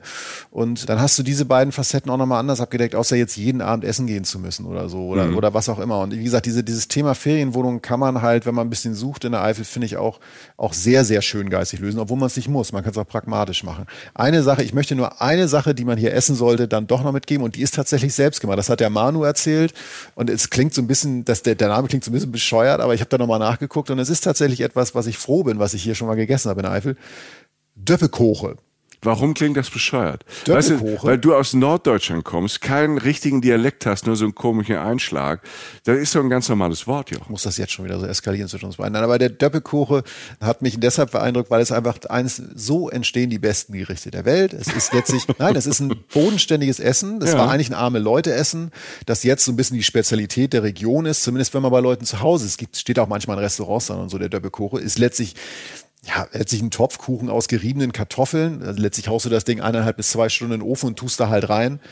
geriebene Kartoffeln, dann halt eine frische, bitte, Mettwurst, geräucherter Speck, also sehr bodenständig, sehr nahrhaft, Eier, Zwiebeln, kleine süße Trauben oder Rosinen, um noch was Süßes reinzutun oder so. Und guckst euch genau an das Rezept, aber das ist so der Grundstamm. Und wenn du das Ding nach so einem langen Tag in der Eifel, selbst wenn der auch ein bisschen kühler war oder du warst lange draußen, bist gewandert, bist echt im Eimer und brauchst was Handfestes, so ein Döbbelkoche in deinem Ferienhaus aus dem Ofen raus, kann jeder herstellen, kannst dir fast alle Zutaten hier wirklich einfach kaufen regional, machst du den, setzt dich da vielleicht noch am besten Fall, jetzt sind wir wieder beim Weintrinker Michael, weiß ich, mit dem Shoppen dahin oder Weißburgunder Weißwein, ich kenne ja, mich da nicht Rotwein so aus. von der A. Ja, ja, ein bisschen, bisschen. Oder, oder ein Riesling von der Mosel. Genau, ein bisschen Säure dazu was kann besser sein als den Tag in der teilweise kulturell, architektonisch, Weltklasse Eifel mit Weltklasse Natur, aber auch alle in jeder Hinsicht auch immer wieder bodenständig günstigen und lebensnahen Eifel so bodenständig zu werden wie mit diesem Döppelkuchen um ein kleinen Weinchen. Da würde ich sogar ein Gläschen mit dir trinken. Ach. Ja, doch, komm. Jetzt hau ich noch mal einen raus. Letzter Trumpf auf den Tisch. Das machen wir jetzt. Du gleich. hast gewonnen. Ich mache gleich einen Doppelkuchen. Also dann hat Jochen Schliemer hat gewonnen, ich habe auch gewonnen, weil ähm, wir quasi unseren letzten Abend, unsere letzte Nacht hier feiern. Ähm, wahrscheinlich eine halbe Stunde im Bett sind, wie wir uns kennen. Ähm, draußen. Bei dem Doppelkuchen, den ich mache? Ja. ja, genau. Und wenn, wenn Jochen äh, Schliemer ja ein halbes Glas Wein getrunken hat, dann äh, trage ich ihn ja ins Bett und muss ihn noch zudecken. Die Klamotten bleiben an. So, so weit geht mein Samariterherz. Aber den Doppelkuchen nehme ich mit ins Bett. Ja, ja, so oder so. Äh, Jochen, so viele Eindrücke aus den letzten Tagen und ähm, aus den letzten Jahren. Äh, es ist wirklich äh, schwer, die Eifel irgendwie in so eine Stunde reinzupacken. Wir hoffen, wir haben euch schon mal so ein so ein, so ein, kleinen, so ein kleines Appetithäppchen, so ein Gruß aus der Küche, so ein, so ein kleines Abus Bouche oder was auch immer. Die Kirschen auf der Torte. Genau, euch schon mal so ein bisschen ja. kredenzen können. Ich bin mir ganz sicher, dass ähm, wenn ihr uns hört und ihr wart schon der Eifel, habt ihr bestimmt auch äh, Dinge, wo ihr sagt, Leute, also Jochen, also Michi, das habt ihr nicht gemacht, äh, da wart ihr nicht, das habt ihr nicht erwähnt. Okay, dann schreibt es uns. Ne? Also wir sind uns bewusst, dass wir ein paar Sachen ausgelassen haben, ein paar wahrscheinlich äh, Sachen, wo andere denken, das muss man doch in der Eifel machen.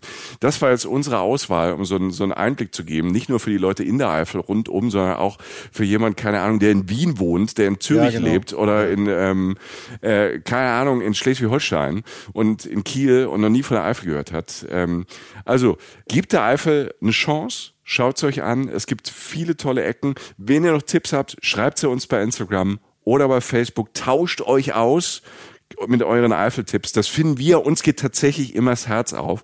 Denn irgendwo bei Social Media, bei uns, bei YouTube, äh, nicht nur wir posten, sondern wenn ihr auch ähm, uns schreibt, uns nochmal Tipps gebt, und wenn ihr uns Nachrichten schreibt, wir können nicht immer direkt antworten, weil wir machen sie hier nebenher. Aber wir lesen das irgendwann immer und freuen uns wirklich sehr. Also wenn ihr noch Tipps habt, Geheimtipps zur Eifel, haut die raus bei uns äh, in die Community. Ich glaube, das sind ganz viel dankbare Leute. Aber wo dankbar? Wir sind immer dankbar, wenn ihr uns in dem Sinne unterstützt, dass ihr ähm, Sterne uns schenkt. Zum Beispiel bei Apple da geht's ganz einfach in der Podcast-App einfach uns bewerten. Vielleicht schreibt ihr auch was dazu. Es hilft uns. Dann finden uns andere Reisende, Reiseinteressierte besser, weil der Algorithmus uns ein bisschen hebt. Gleiches bei Spotify. Da kann man nämlich jetzt auch Sterne vergeben. Geht auf unsere Seite, hört mal kurz rein, wenn ihr es noch nicht getan habt, bei uns bei Spotify und dann schenkt uns Sterne. Auch das hilft uns so ein bisschen in diesen ganzen Listen, die es da überall gibt, so ein bisschen ähm, sichtbarer zu werden. Also wenn ihr uns unterstützen wollt, macht das. Wenn ihr die Eifel unterstützen wollt, kommt als Tourist, Touristen hierher oder spendet, weil in diesen Gebieten, wo es nicht so gut war, haben wir eben schon Euskirchen genannt, ähm, an der A. Es gibt verschiedene Gebiete, da verschiedene Orte, die es hart getroffen hat. In den Show Notes haben wir ein paar Spendenkontos. Ähm, wir machen das auch. Das hilft, glaube ich, allen sehr und ist eine gute Sache. Denke ich auch. Die Eifel hat unser Herz schon lange erobert und jetzt sind wir froh, dass wir das endlich mal ansatzweise formulieren konnten, auch ein Gefühl für die Gegend mal abgeben konnten. Ähm, abschließend noch kurz erwähnt, äh, ein kleiner Gruß raus nach Hamburg auch aus der ja. Eifel, an unsere Freundinnen von äh, Geo Saison. Mhm. Wenn ihr mal denkt, ihr habt genug Bilder im Kopf durch unsere Sprache erzeugt bekommen, da gibt's noch ein Heft, das ist einfach diese Bilder zeigt. Ähm, das ist ein sehr schönes, schöngeistiges Heft für Menschen wie wir, die Reisen lieben. Und auf der letzten Seite, da haben wir unsere Rubrik und ähm, erzählen äh, jeden Monat eine kleine Geschichte aus unserem Reiseleben, äh, eine kleine Anekdote oder so, die vielleicht auch beispielhaft ist für alles andere auf dieser Welt. Manchmal gelingt uns das, meistens sogar noch viel besser als normal. Und äh, das könnt ihr, ähm, das könnt ihr euch auch gerne mal reinziehen. Ähm, so leben wir uns schriftlich aus. Und Grüße nochmal nach Hamburg äh, zu Geo-Saison. Ja. Jochen, vielen Dank äh, für die Tage. Euch ja, danke auch. tausend Dank ähm, fürs Zuhören, ja. ähm, für den Support, für das Feedback. Das finden wir toll. Und äh, wir freuen uns auf äh, die nächsten Wochen und Monate und aufs Reisen. Passt auf euch auf. Spread the word, sagt anderen, ähm, dass es diesen Podcast gibt und ähm, habt eine gute Zeit. Passt auf euch auf und alles Gute. Bis bald, liebe Menschen. Adios. Reisen, Reisen. Der Podcast mit Jochen Schliemann und Michael Dietz.